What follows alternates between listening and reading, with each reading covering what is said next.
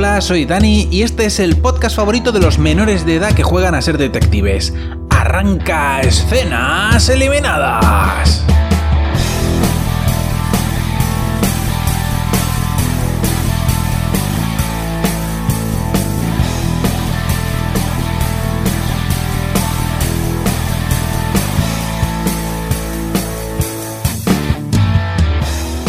Esta semana tengo una serie que la tenía ahí apuntada desde hace un montón de tiempo, pero no me había puesto a verla y la verdad es que no me acuerdo absolutamente nada de qué va, no me acuerdo del tráiler, no me acuerdo de nada, pero si el Dani del pasado la tenía aquí puesta para algo sería y yo confío plenamente en el Dani del pasado. Así que hoy vamos a hablar, os voy a contar el piloto de Hardy Boys, que es una serie de Hulu. La serie comienza con unos hermanos que están ahí jugando a los videojuegos y el mayor tiene la partida ahí muy avanzada. Entonces viene la madre y le dice, nene, vete a hacer un mandado. Y el pequeño aprovecha para coger el mando y arruinar por completo la partida porque eh, mata al personaje. Y entonces el hermano mayor se enfada y bueno, pues tienen ahí una peleilla en la que se suma también la madre y bueno, se lo pasan muy bien, se ríen muchísimo, jiji, jaja, qué, qué familia más estupenda. Y esto parece, no sé si es un flashback o qué es esto, pero el, caso es que de pronto ya no estamos en la casa con esta familia y estamos en un barquito pesquero que navega por mar abierto, un barquito pesquero que tiene un nombre que es, eh, impronunciable, eh, no sé, es Klingon eso. Eh, no, sé, no sé cómo se pronuncia, no, mi, mi garganta no puede pronunciar eso. El caso es que estamos en este barquito pesquero y estos rudos marinos que están ahí pescando de pronto enganchan algo con las redes que pues casi que les clava el barco en el sitio. Empiezan a tirar de la red y resulta que han enganchado con lo que me, me parece a mí el fuselaje de un avión. Parte del fuselaje de un avión, pero pesa tanto que les está volcando el barco. Y entonces el, el, capitán le dice al grumete, grumete babyface, tú que eres prescindible, porque eres el grumete. Y además eres el delgado, porque todos los demás somos rudos marinos, pero tú eres un chichipán. ¿Por qué no te subes a, al mástil y cortas la, la red? Para que no nos hunda el avión este que hemos pillado con la red, ¿sabes? ¿Qué, qué redes más profundas llevamos? También te digo, porque eso supongo que estaría en el fondo y como hemos enganchado, bueno, eso no importa. Grumete, súbete y corta la red. Y el grumete Babyface, que está, pues, pues, hombre, pues es un jovencito confuso con pelito, ¿no? Pues allá que va. Y cuando está por cortar la red, el grumete dice, capitán, hay algo dentro del fuselaje del avión, una caja. Que a mí a simple vista me parece la caja negra del avión, pero bueno, eh, quizá no, quizá es una caja llena de tesoros, porque el capitán, que es pescador pero también muy codicioso, le dice, no importa que se esté a punto de volcar el barco, la caja, la caja. Eh, lo importante son las perras. Y entonces el grumete intenta enganchar la caja con un palidroque de esos que llevan un gancho, que utilizan los pescadores. Total, que bueno, consiguen coger, cortar la red y coger la caja. Éxito rotundo. Y bueno, no es la caja negra del avión, es una caja de metal que, bueno, pues está ahí oxidada ya de tanto tiempo en el fondo del mar, matarile, rile, y nada, y se, y vuelven para casa con el barco. En el camino de vuelta, ya de noche, el capitán se va a la cabina, coge la radio y llama por radio a un señor misterioso. Y le dice al señor misterioso, lo hemos encontrado. Lo cual no tiene ninguna lógica porque hace 5 segundos en la escena anterior parecía que el hecho de haberse enganchado en un avión hundido con eh, las redes, pues era algo completamente fortuito. Así que no tiene ningún sentido que ahora este señor llame a una persona misteriosísima diciéndole lo hemos encontrado, pero el caso es que lo hace y aquí tenemos que hacer un salto de fe. Entonces, todo esto es escuchado por el grumete Babyface que está eh, pegando la oreja porque es muy indiscreto.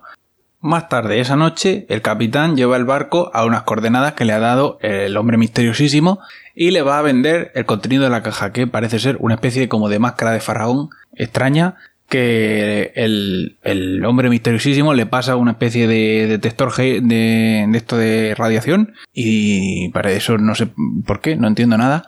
Pero el caso es que le pasa el detector de radiación, que pita, por supuesto, Y entonces el capitán le dice, bueno, te he llamado a ti, hombre misteriosísimo, porque me han dicho, se comenta, que pagas más que los demás por esta, esta máscara de faraón que hemos encontrado fortuitamente, eh, pero en realidad no porque la estábamos buscando, en el fondo del mar Materilerile.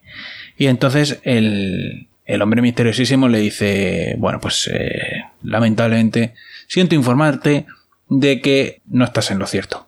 No solo no pago más que los demás, sino que además yo pago en plomo. Y entonces saca una pistola que es una pistola de los nazis y le dispara.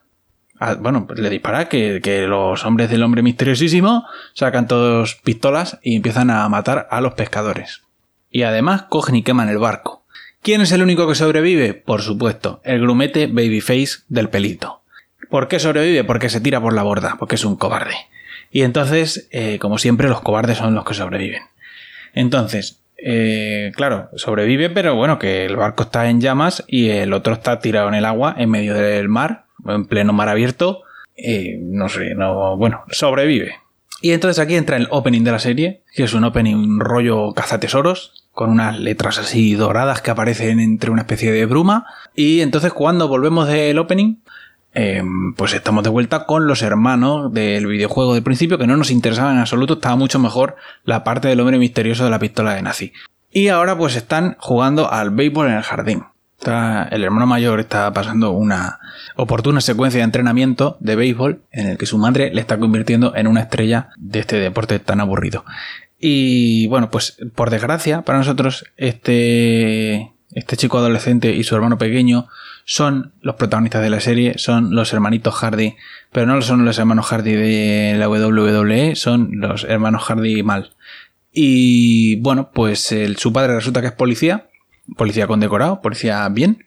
Y entonces, eh, pues esa mañana reciben una llamada que la coge la madre y son malas noticias la llamada, pero la madre disimula delante de los chiquillos para que no se den cuenta. Y los coge y los lleva a la escuela. Ya en el colegio eh, hay unos chiquillos jugando al baloncesto en el, en el patio y cuando pasa el, el, hermano pequeño de los Hardy, se meten con él y lo llaman Farty, pedorretas. Y entonces eh, uno de los chavales que está jugando al baloncesto, que es evidentemente un matón, porque lleva unas pintas ridículas y una cinta en la frente, le dice, oye Farty, eh, pásanos el balón que se nos ha ido para allá. Y entonces Farty le dice, ¿qué balón? ¿Este balón? Lo coge y le mete una pata y lo manda a tomar por culo. Y le dice eso para que me llame Fartigilipollas. Y entonces eh, comienza una, una oportuna secuencia de persecución, ¿no? En patinete, porque el niño va huyendo en patinete y los demás corriendo detrás. O sea, es valiente para encanar el balón, pero no es valiente para darse de hostias. Entre tanto, su padre, el poli, está undercover, está infiltrado en una eh, empresa de, parece de construcción se mete allí haciéndose pasar como que es un técnico de no sé qué. Arranca unos cables de, de una caseta, de la caseta del capataz. Y entonces está haciendo ahí como que lo arregla, pero aprovecha para tirarle fotos al capataz que está reunido con un señor misterioso. Y casi que lo pillan. Entonces eh, se vuelve para la furgoneta con su compañero, el poli negro. Y, y están ahí hablando en la, en la furgoneta, en la, bueno, el coche. Y el polinegro le dice, ¿has visto cómo le daban el cash al capatazo? No lo has visto. El soborno, lo que es el soborno. Y el otro le dice, no estoy seguro. A lo mejor sí. O sea, yo he tirado ahí fotos al tuntum. O sea, no sé lo que, no sé lo que habré cogido. Pero, ¿y si sí? ¿Y si sí? Y entonces, por alguna extraña razón que no me queda clara, decide volver. A pesar de que eh, antes casi lo pillan cuando estaba echando las fotos.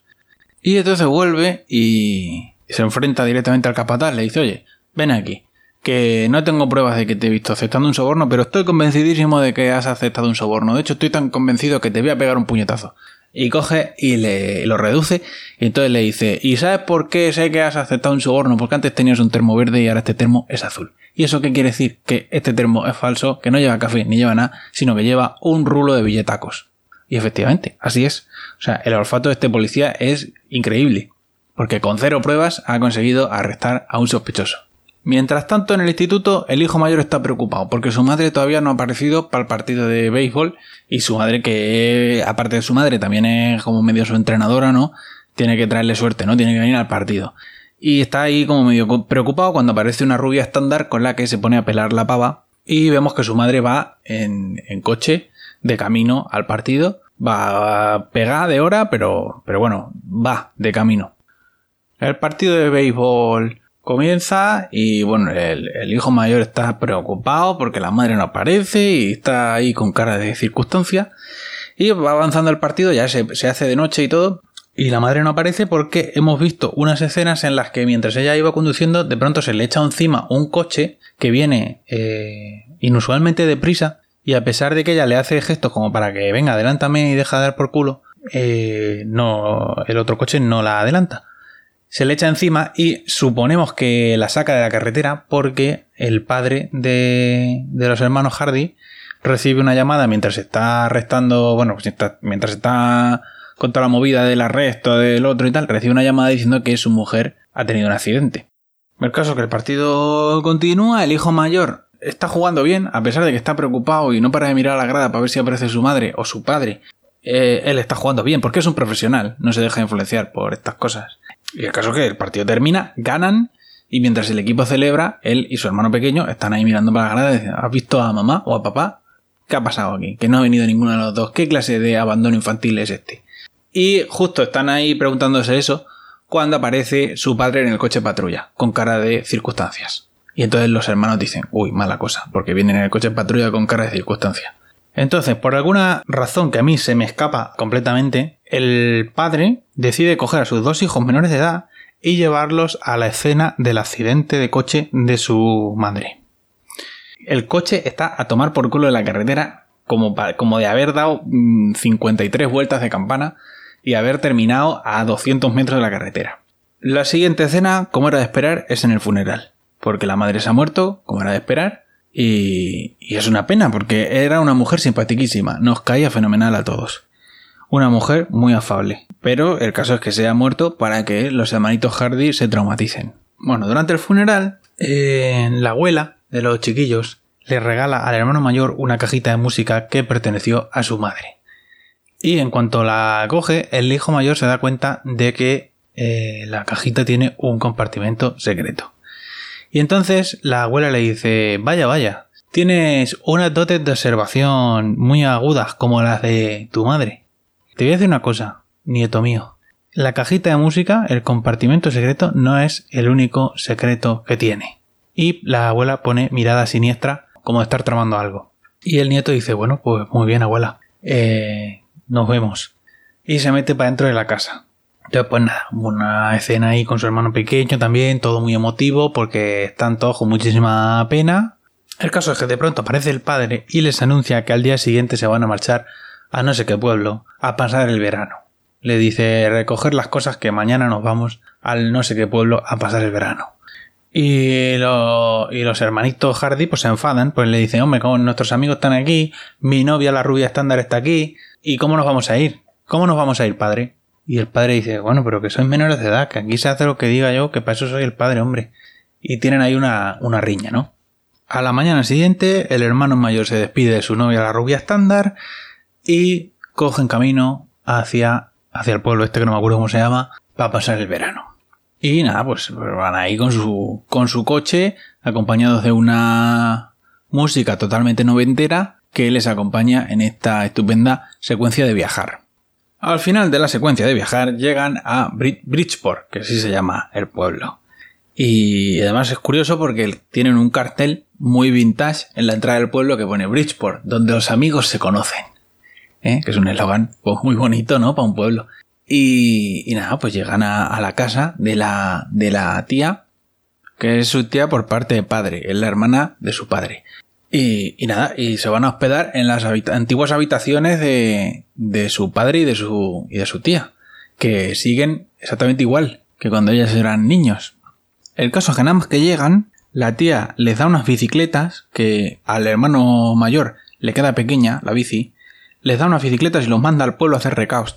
Que esto me parece un abuso total. O sea, unos niños que están de luto llegan a tu casa a hospedarse para pasar el verano y nada más que llegan los pones a, trabajar, a hacer recaos. Lamentable. Bueno, el caso es que los manda al pueblo a hacer los mandados. En cuanto llegan al pueblo, son abordados por una niña de la edad del hermanito Hardy pequeño que, les pregunta que de dónde son. Así, sin un buenas tardes ni una. Y, el, hermano pequeño de los Hardy le dice, ¿de dónde eres tú? dice, yo de aquí. Dice, pues nosotros no somos de aquí. Y coge y se va. Se, va con su hermano y se mete dentro de un, de un restaurante, de una especie de cafetería. Y la niña pues se le va detrás porque se quiere hacer amiga. Porque es que, claro, es que Bridgestone, eh, o Bridgeport, o como coño se llama el pueblo, claro, es que el eslogan del pueblo es donde los amigos se conocen. Y esta niña ha decidido que se tiene que hacer amiga del hermanito Hardy pequeño. Entonces, está ahí dándole la matraca mientras el otro está haciendo sus compras. Y la niña se llama Beef, que el otro le dice, hombre, pues un nombre un poco raro, ¿no? Como de luchador del Street Fighter. Y ella dice, mm, bueno, es que yo de pequeña, en la guardería, no decía bien mi nombre, que es Elizabeth, decía Elisabeth. Y pues eso, pues ahí con eso me he quedado. Así somos en este pueblo. Y el hermanito Hardy le dice, mira, eres un poco rara. Pero los guionistas han decidido que nos tenemos que hacer amigos, así que acabemos con esto y hagámonos amigos ya. Y entre todo esto pasa, el hermano mayor está en la barra hablando con el heladero, pues está pidiendo helado, y una morena exuberante que está allí haciendo no sé qué, lo reconoce y le dice, tú eres el, el mayor de Fulanica, ¿no? Y, el otro se queda así un poco como diciendo, bueno, pero este pueblo, ¿qué pasa en este pueblo? ¿Cómo si yo no vengo aquí desde hace un milenio? ¿Cómo es posible que...? El caso que lo reconocen y se le acercan varios chavales a darle pésame y a... y hacerse amigos suyos, porque es que en este pueblo fluye, la amistad fluye en este pueblo. En cinco minutos ya tienen chupi pandi. De hecho, el, el heladero, que bueno, que es el dueño de la cafetería, ni siquiera le cobra por las cosas. Le dice, no, no, te, lo regalo yo porque este pueblo es maravilloso, somos todos amigos y todo fenomenal y te lo regalo. Y no solo te lo regalo, sino que además te digo que si me quieres echar una mano en, el, la cafetería y ganarte unas perrillas, que cuando quieras. Es que bueno, este pueblo, me mudo mañana, vamos yo a este pueblo. Y nada, pues más tarde, ya de nuevo en casa, después de cenar, aparece la abuela con un postre y se mira la, el padre de los hermanos Hardy y, su hermana se miran y la hermana le dice yo juraría que había cerrado la puerta pero se ve que no. El caso que los invita porque ha montado en su casa una barbacoa de bienvenida al pueblo porque es lo mejor cuando estás de luto es lo mejor que te organicen saraos y barbacoas y hostias. Es lo que más gana tiene uno cuando está de luto porque acaba de enterrar a su madre pues, pues bueno, el caso es que la abuela les dice que al día siguiente que se pongan guapos que tienen una, una barbacoa. Y, y bueno, la abuela que no tiene ningún tipo de límite, pues le, le, están planificando ya que si la universidad al mayor, que si las actividades del verano al pequeño. O sea, la abuela, como siempre, pues traspasando cualquier tipo de frontera. Total, que ya avanzamos al día siguiente y van a la famosa barbacoa en casa de la abuela, que la abuela a todo esto vive en un casoplón que se caga la perra porque debe ser la rica del pueblo. Y bueno, y esta mujer ha invitado ahí, pues, pues a todo el pueblo, básicamente. Eso es la pequeña barbacoa de bienvenida, básicamente ha invitado a todo el pueblo. Total, que durante la fiesta los hermanitos Hardy están ahí hablando con su grupete de amigos, con sus nuevos amigos, y la abuela aparece y los interrumpe, le dice, venís un momento que os voy a calentar la cabeza y se los lleva para dentro de la casa y les empieza a enseñar fotos de la familia, del abuelo, del bisabuelo, del tatarabuelo. Y les dice, mira, este de aquí es mi abuelo, que era piloto de avión. Casualmente piloto de avión como el avión que hemos visto al principio de, del capítulo, sumergido en el mar. Era piloto de avión y fue el que tuvo la idea que me, eh, bueno, que hizo a esta familia rica y que eh, a la postre hizo que yo tuviese el casoplón este en el que estamos ahora mismo. Y de pronto, por culpa del chiquillo pequeño, el perrete de la abuela se escapa. Entonces tienen que ir a buscarlo al bosque. Y mientras están en el bosque, buscando por el perrillo, al, al Hardy pequeño lo coge. ¿Quién lo coge? El grumete Babyface. Que por alguna razón está en el bosque, con cara de desorientado. Y entonces el, el, grumete Babyface coge de rehén al Hardy pequeño, saca un cuchillo y le dice al Hardy grande, vete a la casa y te traes a la vieja, a tu abuela, que quiero hablar con ella de, de hombre a vieja. El caso es que cuando el Hardy mayor va con la abuela al, a los establos donde, donde el grumete Babyface ha llevado al Hardy pequeño, resulta que el grumete Babyface lo que quería era contarle a la vieja lo que había pasado en el barco, porque le dice, señora, que el barco era, este barco, el del nombre Klingon, era suyo, que usted es rica y tiene barcos, pesqueros. Bueno, pues el barco este que no se, que no se ha hundido, que, que lo de lo, el señor misteriosísimo con la pistola de nazi que mató a todos los marineros y, quemó el barco. Y entonces, pues la vieja no se cree nada, el personal de seguridad de la vieja intenta atrapar al grumete Babyface y el grumete Babyface se tiene que escapar. Se vuelven todos para casa, terminan la noche comiendo helado con su padre, lo más bien, y a la mañana siguiente los hermanitos Hardy, que no tienen nada que hacer en todo el verano, están allí por la casa zascandileando y encuentran unas cosas viejas de su madre que por alguna extraña razón están en casa de su tía paterna. Se ponen a revisar, se ponen a ver unos vídeos VHS de cuando el hermanito Hardy pequeño era un bebé y mientras están en eso escuchan un ruido. Mueven unas cajas ahí en el, en el ático y encuentran un agujero en el suelo que da al garaje. Y por supuesto ponen la oreja. Y en el garaje están su padre y una señora hablando. Y la señora viene y le cuenta al padre de los Hardy que un sobrino suyo, que lleva los asuntos, los negocios de la familia, había estado en contacto con su mujer. Porque este hombre está desaparecido y piensa, esta mujer piensa que se había puesto en contacto con la mujer, con la madre de los Hardy, porque la mujer era periodista y le estaba eh, como filtrando información o dando información de algo. Y entonces esta mujer viene a ofrecerle pistas al padre de los Hardy para que, bueno, el padre de los Hardy, que recordemos que era detective, para que, para que busque a, este chico. Y le dice, si quieres saber quién ha matado a tu mujer, porque parece ser que todo el mundo tiene claro que lo de la madre, o sea, todo el mundo menos los hermanos Hardy tiene claro que lo de la madre no ha sido un accidente. Eh, dices, yo creo que lo que le contó mi sobrino a tu mujer es lo que ha hecho que la maten. Si quieres que, si quieres encontrar al asesino de tu mujer, eh, eh, ayúdame a encontrar a mi sobrino porque no sé dónde está. Y los hermanos Hardy ahí que estaban poniendo la oreja, pues se, enteran de que a su madre ha sido asesinada y toda la pesca. Y resuelven que van a ayudar a su padre a encontrar al asesino de su madre. Y con eso termina el piloto de los Hardy Boys, que la verdad que no está mal, no me ha, no me ha disgustado me esperaba otra cosa, sinceramente. Y bueno, la verdad que yo creo que como serie de así de misterios y de investigación y tal no, no estará mal. Lo único, pues eso, que hay menores de edad, que eso siempre es mal. Pero por lo demás, bueno, bien. Y eso es todo por esta semana. Si queréis escuchar los programas anteriores de Escenas Eliminadas, los tenéis en la página web, escenaseliminadas.com, y si queréis contactar conmigo lo podéis hacer en mi cuenta de Twitter, Escenitas. Hasta la semana que viene.